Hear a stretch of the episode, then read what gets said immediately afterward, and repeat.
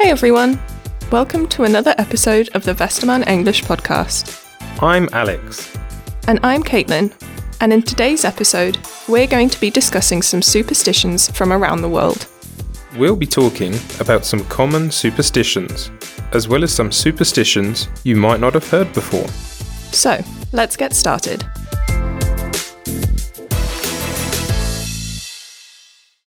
First things first, what is a superstition exactly?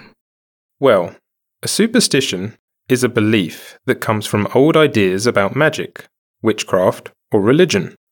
They are often hundreds or even thousands of years old, and yet many people still believe them today. For example, one superstition that many people believe is that black cats bring bad luck. Do you know why people believe that, though? No idea. There are actually different theories. About 900 years ago, Pope Gregory IX said that black cats were living forms of the devil. The devil? Yeah, but not only that. He said that they are also linked to witches. And of course, the Pope wasn't a fan of witches either. If you met a black cat, it meant that the devil or a witch was nearby. Even today, black cats are adopted less often than other cats. Oh no, poor cats. It's crazy that a 900 year old superstition has an effect on today's world. Let's move on to the next superstition. It's bad luck to walk under a ladder. Where do you think that one comes from? Hmm. I think it's just about health and safety. If the person on the ladder falls while you're under it, you might get hurt. It's actually based on Christianity. If you lean a ladder against a wall, it creates a triangle. The three points represent the Father, the Son, and the Holy Spirit. If you walk under the ladder, you break the triangle, and that's what brings bad luck. Wow. Okay. I was not expecting a connection between ladders and God. Yeah, I was surprised as well. You're not wrong, though. Safety is definitely another reason why you shouldn't walk under ladders. Speaking of bad luck and religion, did you know that a lot of theories about Friday the 13th come from religion too? I didn't, but I've always wondered what makes the number 13 so unlucky. Well, many people believe that the number 13 is unlucky because Judas, who betrayed Jesus, was the 13th person to arrive at the Last Supper. Others believe it's because Loki, a Norse god, was the 13th god to arrive at a dinner. He then tricked another god into killing his brother. And what about Friday? Why is that unlucky? Again, there are different theories. Some people believe it's because in the Bible, Adam and Eve ate the forbidden fruit on a Friday, and Cain killed his brother Abel on a Friday as well. Friday the 13th isn't unlucky in all cultures, though. In Greece and Spain, for example, Tuesday the 13th is the unluckiest day. I didn't know that. Okay, here's another superstition.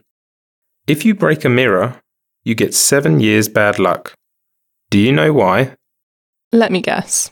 Religion? Witches? Vampires?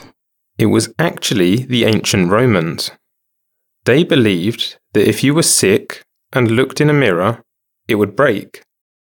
They also believed that the body repairs itself every seven years, so your bad luck started with your bad health. I must have been breaking mirrors all my life then. Well, there are many things you could have done wrong. There are thousands of superstitions around the world.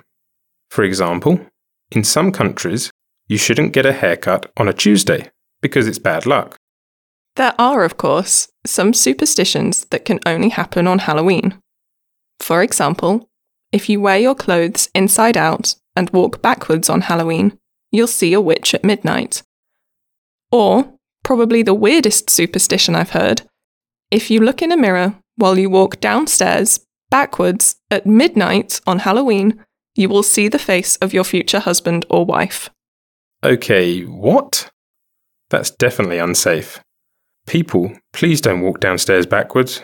Not on Halloween, or on any other day of the year. Well, if you want to see the face of your future husband or wife, there is another superstition. Just hang up wet bed sheets by a fire on Halloween. Or we should accept that we can't look into the future. But please don't get hurt, and please don't burn down your house. Over to you.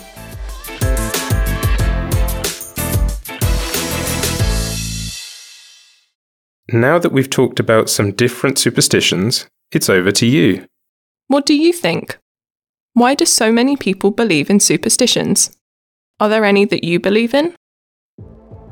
Well, that's all we have time for in this episode. We hope you enjoyed it and learned something new about superstitions. And maybe you can follow them all to be lucky for the rest of your life. Tune in next time as well. Bye!